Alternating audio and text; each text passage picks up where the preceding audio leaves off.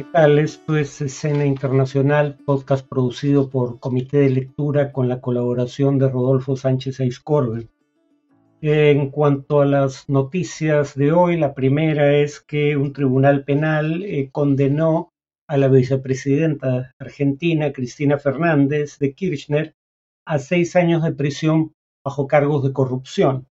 Eh, más específicamente, los cargos son defraudación al Estado, y direccionamiento eh, de obras públicas en favor del empresario Lázaro Báez, que es considerado por la justicia su testaferro. También fueron condenados otros siete exfuncionarios en la misma causa, eh, pero fue absuelta del cargo de ser jefa de una organización o una asociación ilícita.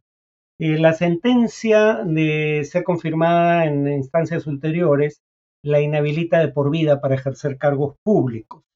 Eh, la sentencia también ordena decomisar eh, los efectos del delito, es decir, el dinero obtenido presumiblemente a través de esa práctica, que se sitúa en, unos, en más de 400 millones de dólares.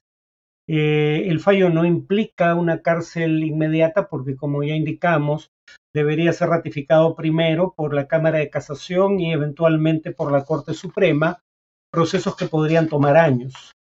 Mientras tanto, Cristina Fernández eh, sigue libre y puede presentarse a las elecciones de octubre del próximo año, aunque ya ha indicado que no lo hará. Si llegara a producirse una condena en última instancia, eh, en un momento en el que ella ocupe un cargo en el Ejecutivo o en el Legislativo, primero tendría que ser destituida de ese cargo a través de un juicio político antes de poder servir una eventual sentencia. Eh, es la primera vez en la historia que una vicepresidenta en funciones o un vicepresidente en funciones eh, es juzgado y condenado durante el ejercicio del cargo. Eh, Cristina Fernández alega que es víctima de lo que se da en llamar lawfare, es decir, de el uso de las cortes de justicia para, digamos, sacar de carrera a rivales políticos. El punto es que aquí, eh, como indicáramos en el caso de Lula en Brasil, una cosa no quita la otra. O sea, en el caso de Lula, no digo que ocurra lo mismo en el caso de Cristina Fernández, pero en el caso de Lula fue, eh, digamos, eh, condenado por un juez que era aliado político de sus rivales, ¿no? de hecho, fue ministro de Bolsonaro y fue su asesor durante la última campaña presidencial pero eso, repito, no quita que eh, pudiera ser culpable. O sea, eso en cualquier caso no es una, eh, un pronunciamiento sobre la sentencia, perdón, sobre la inocencia del imputado. En Rusia, eh, Vladimir Putin dijo que Rusia no será el primero en llevar a cabo un ataque nuclear bajo ninguna condición. Lo dijo durante una videoconferencia si bien aseguró simultáneamente que el riesgo de una guerra nuclear había crecido. Esto, eh, dicho sea de paso, eh, contradice otras cosas que el propio Putin había dicho eh, en relación al tema en el pasado durante la guerra en Ucrania.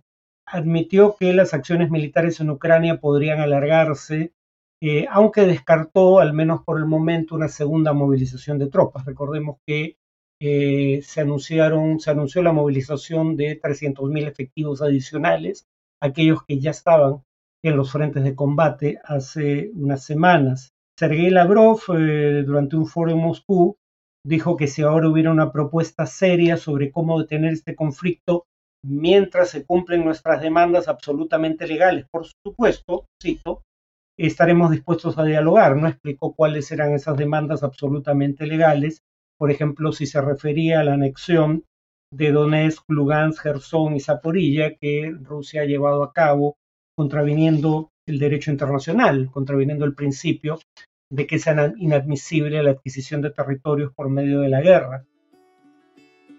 Tercero y último, eh, en México la Cámara de Diputados rechazó la reforma electoral propuesta por Andrés Manuel López Obrador y su partido Morena en el Congreso de ese país.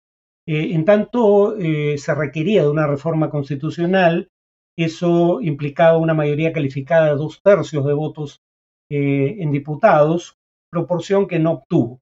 ¿no? Se requería 334 de 500 eh, diputados votando a favor de la moción, solo votaron a favor 269. La reforma hubiera reducido significativamente el número de congresistas, eliminando 200 escaños en diputados y 32 en senadores. Eh, habría reducido el presupuesto electoral de, el, perdón, el presupuesto sí del ente electoral, que ya no sería el INE, el Instituto Nacional Electoral, sino un nuevo ente cuyos consejeros serían elegidos por voto popular. Repito, esto no se aprobó. Lo que sí se aprobó fue eh, el plan B planteado por eh, López Obrador, en caso de que, que no tenía mayoría calificada para una reforma constitucional, se había planteado una norma de carácter únicamente legal que sí puede ser aprobada por mayoría simple, y en esta votaron en contra, igual que en la anterior, eh, el intento de reforma constitucional, el PAN, el PRI, el PRD y Movimiento Ciudadano, y votaron a favor Morena, el partido oficial, el Partido Verde Ecologista Mexicano y el Partido del Trabajo.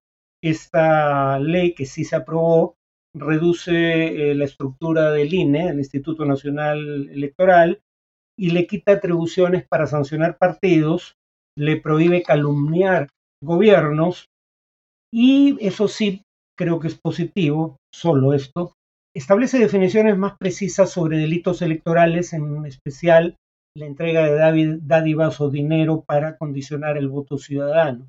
Eh, según Andrés Manuel López Obrador, casi todas estas organizaciones políticas, de oposición se refiere, o de la llamada sociedad civil son financiadas por la oligarquía, por los potentados de México, y eso dejaría de ser así a partir de esta norma. Pero, claro, la norma todavía tiene que eh, sortear eh, la prueba de la ratificación en la otra Cámara, el Senado, y posibles demandas de inconstitucionalidad ante las Cortes. En cuanto al tema de análisis, pues eh, si bien iba a seguir originalmente con el tema de la fiebre mundialista y sus implicaciones políticas, los sucesos este miércoles en el Perú eh, llaman a eh, un comentario, por lo menos visto desde la perspectiva internacional. Lo que intentó claramente eh, em, el presidente Castillo fue un golpe de Estado, pero como todo lo que intentó hacer durante su gobierno estuvo mal concebido y mal ejecutado, y no tardaron, no sé, no demoró más de dos horas en develarse el golpe. Entonces el punto sería ¿Qué dice la investigación académica sobre las condiciones que debería cumplir un golpe para ser exitoso? ¿Qué le faltó al golpe de Castillo eh, que, explicaría eh, su fracaso? Eh, si uno lee dos libros que son fundamentales en la investigación sobre la materia, lo que le habría faltado es lo siguiente. En primer lugar está el libro de Edward Woodward, eh, se llama Golpes de Estado, un manual práctico, un título irónico obviamente, alega que hay eh, dos claves eh, o dos condiciones claves para que un golpe de Estado tenga éxito. La primera condición es apresar o asesinar al jefe de gobierno al que se pretende derrocar. Claro, aquí quien perpetraba el golpe era el propio presidente elegido democráticamente. Luego entonces esto habría que reformularlo en términos prácticos, para cumplir esa condición en el Perú, lo que eh, Castillo habría tenido que hacer es eh, controlar la sede del Congreso y evitar que eh, el Pleno del Congreso se pudiera reunir y tomar decisiones, sea controlando la sede del Congreso, sea apresando congresistas, dicho sea de paso. Obviamente eso no ocurrió, el Congreso pudo seguir sesionando y decidió, digamos, vacar al presidente ahora sí dentro de la Constitución. Pero a su vez que no se cumpliera la primera condición tiene que ver con el hecho de que tampoco se cumplió la segunda y más obvia.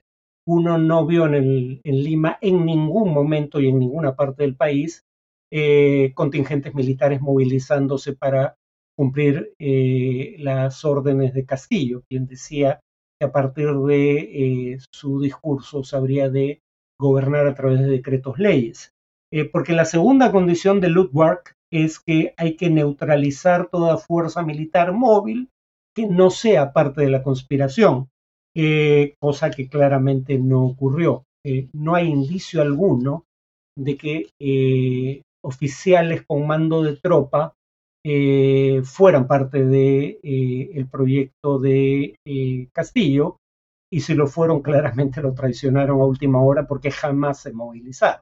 Otro texto más reciente y con mucha mayor información a la base, el texto de Ludwig está basado más en estudios de caso. El texto de Naunihal Singh es un texto basado en una base de datos sobre golpes de Estado a nivel mundial, la más grande que yo conozca internacionalmente. El libro se llama Tomando el Poder y a las condiciones que ya mencionamos, con las que coincide, Singh añade una tercera condición para el éxito de un golpe de Estado. Capturar o neutralizar los principales medios de comunicación masivos.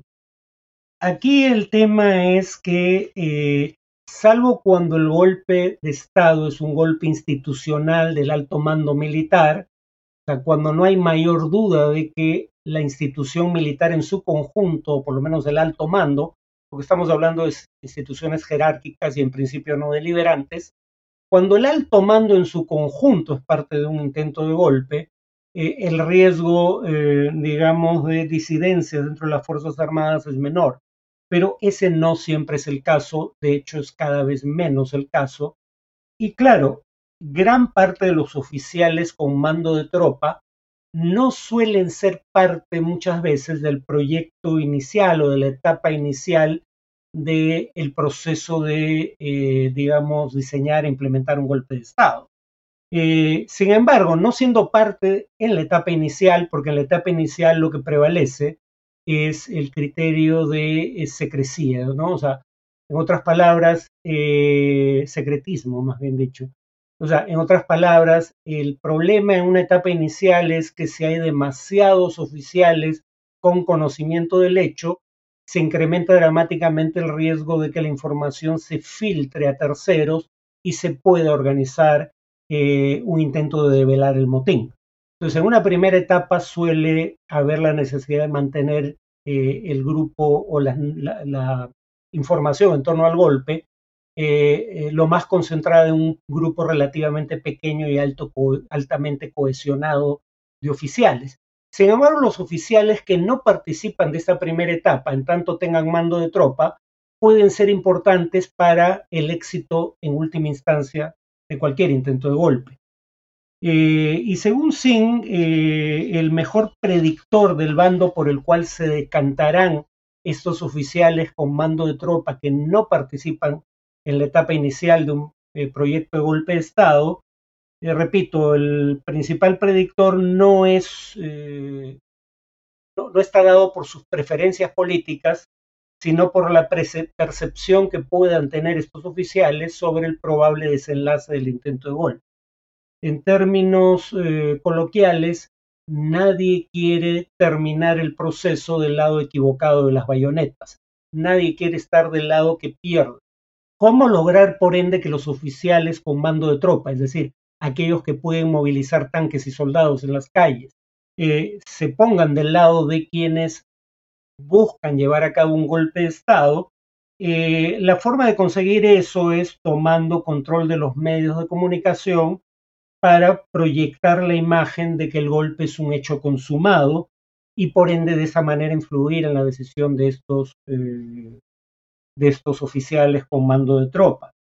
Ahora, eh, Singh pone el énfasis en los medios masivos de comunicación, pero la prueba de que otros medios pueden cumplir un rol importante es el intento fallido de golpe de 2016 en el caso de eh, Turquía, cuando Erdogan, que supuestamente había sido derrocado, logra sin embargo comunicarse mientras está en un avión eh, rumbo a la capital, Ankara, no es eh, Estambul, la capital de Turquía formalmente, no la sede de gobierno.